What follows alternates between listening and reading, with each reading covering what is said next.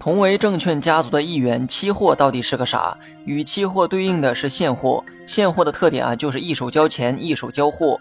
你去商店买衣服，去超市买零食，这些啊都是现货。而期货呢，是交易未来的商品，但价格呢却是提前商量好的。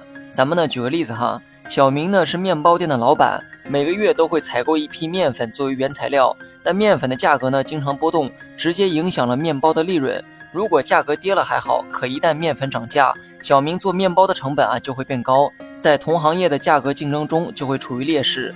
于是呢，小明想到一个好方法，他找到了面粉店的老板，跟他说：“咱们啊提前约定好一个价格，然后呢写一个合约，一个月后我会用约定的价格来买你的面粉。”老板一听也觉得不错，于是俩人呢决定以每袋面粉十元的价格签下合约。如此一来呢，小明啊就可以踏踏实实的做生意。不用担心一个月后面粉价格如何波动，因为到时候他都可以用十元的价格买到面粉。小明的这种做法，专业术语叫做套期保值，在今天确定好未来交易的价格，如此一来呢，就规避了这期间价格波动带来的不确定风险。